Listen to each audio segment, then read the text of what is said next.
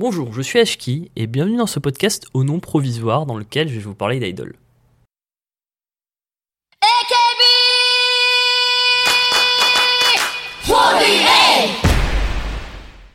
Dans le premier numéro, j'abordais un groupe qui me tenait à cœur, mais je me suis rendu compte que dans ce podcast, que je destine avant tout aux néophytes, il manquait probablement quelques clés de compréhension.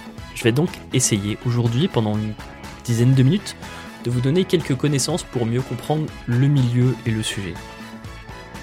Aujourd'hui, on va parler d'un mastodonte du marché de la musique japonaise. Elles sont partout sur l'archipel, il s'agit des AKB 48. Mais avant de parler du groupe en lui-même, faut revenir vers l'homme qui est à l'origine de tout cela. Cet homme, c'est Yasuchi Akimoto, aka Akipi.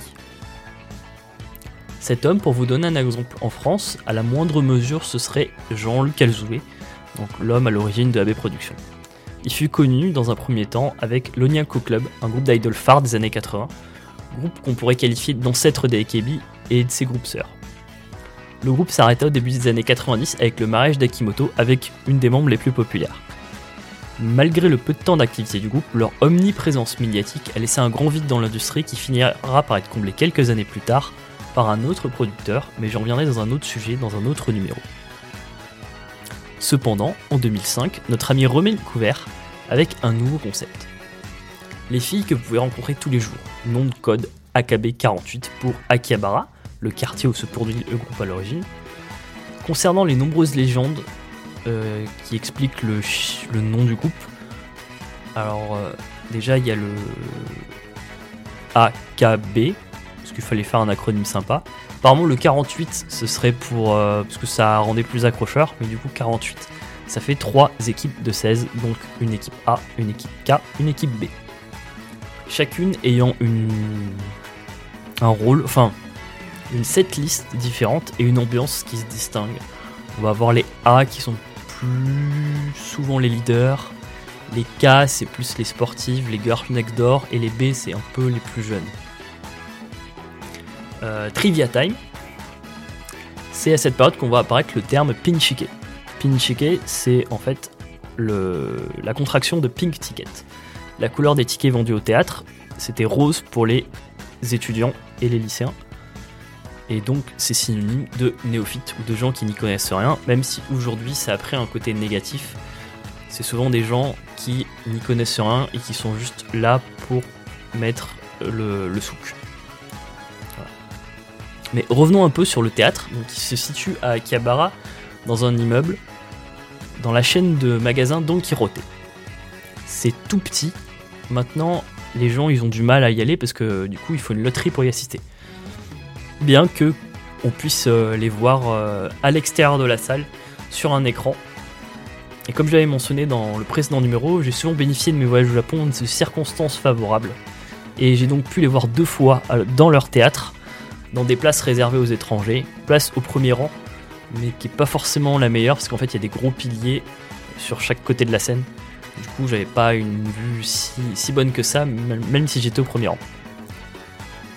Et c'est sur cette scène qu'on peut entendre certains morceaux méconnus du grand public et même des gens qui connaissent les AKB parce que c'est pas présent sur les singles du groupe. Notamment, il y a Rider qui est une chanson hommage à un des motards fans du groupe dans ses premières heures qui venait tous les, tous les jours ou toutes les semaines au concert donc il venait avec sa tenue de moto et son casque, parce que bah fallait bien qu'il n'y ait pas d'endroit pour les, pour les ranger. Et un jour cette personne n'est plus revenue. Et bah, les filles ont commencé à s'inquiéter parce que pas une intimité qui se crée, mais à, force de voir des gens, on se dit bah merde, qu'est-ce qu'ils viennent Et ils ont appris qu'il était mort, et du coup Akimoto, pour, euh, en son honneur, a écrit une chanson. Voilà. Ou alors l'une de mes chansons préférées du groupe, qui est la chanson des 16 sœurs, et qui est un morceau de country tout bêtement, on présente chaque sœur de la Team K. Et la chanson est très drôle à voir en live, et même euh, les paroles en elles-mêmes sont très drôles elles aussi. Bref, tout ça pour dire que, les idols, c'est pas uniquement de la pop sucrée, comme je le, signalais, trouvent tout type de répertoire. Mais revenons à notre ami Akimoto. Euh, vous en doutez bien, celui-ci n'est pas devenu le numéro 1 du Japon avec quelques singles et une petite salle de concert. Akipi, comme on l'appelle, a bien géré sa marque et il a bien sûr créé des groupes sœurs autour de l'archipel, à Nagoya, à Osaka ou encore Fukuoka. Malheureusement, vous en doutez, c'est pas forcément tout rose. Et par exemple, il y a la filiale de Niigata qui ça a un peu tourné euh, cacao, pour rester poli, mais je m'attarderai pas forcément dessus, parce que j'ai pas tous les tenants et les aboutissants, mais disons que ça pourrait faire un bon drama euh, tellement il y a eu du drama. Et en plus des groupes sœurs, euh, il a fini par créer ses propres groupes rivales parce que bah il n'y avait pas assez de, rivalité. Donc les groupes 46. Autant dire qu'avec un monopole pareil, c'est difficile de prendre leur place.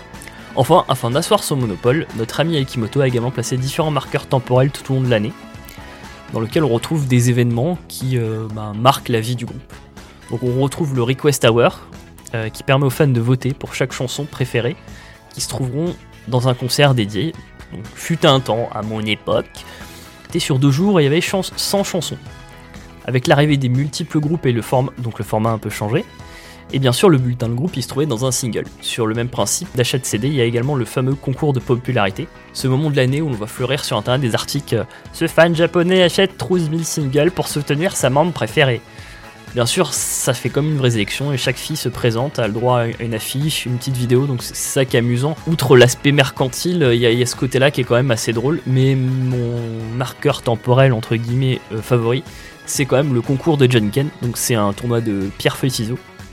Et euh, c'est vraiment un tournoi euh, shonen avec mise en scène, lumière, arbitre. Et les filles, elles sont tout à fond, elles ont des, elles ont des costumes, donc c'est là aussi qu'on peut un peu, comment dire, prendre la température des, animés populaires de l'année, parce que bah, les filles se cosplay, donc on voit euh, en fonction de s'il y a des euh, s'il y a des, mangas ou des animés populaires, ben, elles seront toutes en cosplay. Par exemple, on peut dire que là, 2020, peut-être que le prochain Junken, il y aura beaucoup de cosplay de Demon Slayer.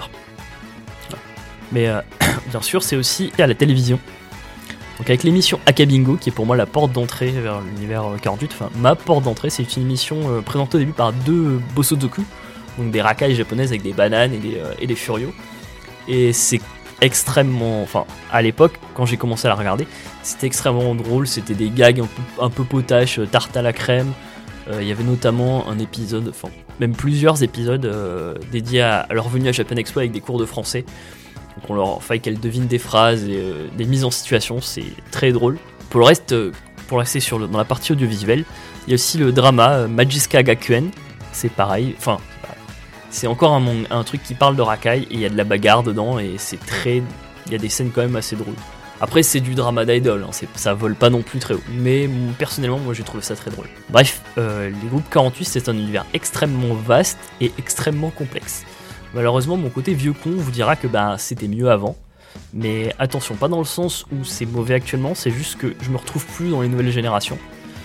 Euh, là où les premières avaient ce côté girl next door et la plupart se faisaient pas vraiment idol, c'était vraiment euh, la fille d'à côté, euh, que ce soit en termes de caractère parce qu'elle était sportive et battante et elle se laissait pas faire, ou alors plus petite, enfin pas forcément un gabarit qu'on attend d'une idol. Alors que maintenant, j'ai l'impression, le sentiment et la sensation que c'est elles sont beaucoup plus formatées. C'est peut-être dû aux exigences du milieu actuellement et du coup c'est peut-être ce qui a entraîné les problèmes qu'il y a eu à Nigata par exemple. Mais bon, faut bien conclure un moment, et euh, pour ce numéro, je vais vous passer une chanson. On va s'écouter la chanson du colonel Sanders, aka Koi Suru 14 Cookie. J'aurais voulu passer un autre morceau, mais malheureusement on le trouve pas sur internet. Euh, on trouve uniquement les versions chinoises. Car oui, j'ai oublié de le dire, la marque s'est aussi exportée en Chine et en Inde. Donc on va s'écouter un morceau qui, bien que récent, même si tout relatif, commence à euh, ça représente bien l'esprit le, que j'aime. Surtout le clip, bah, n'hésitez pas à aller voir sur internet. Et il y a même des versions dance cover des fans qui ont été diffusées euh, officiellement bah, par le groupe où euh, bah, justement voilà c'est KFC. La chorégraphie est très simple à retenir. Donc tout le monde, tout le monde la danse et le clip dans le clip tout le monde danse, mais pas seulement les membres du groupe. On voit, bah, elles vont dans différents quartiers, donc on voit, bah, c'est con, des catcheurs, des camionneurs, des étudiants danser la chanson. Donc voilà, on va s'écouter Koi Suru Fortune Cookie.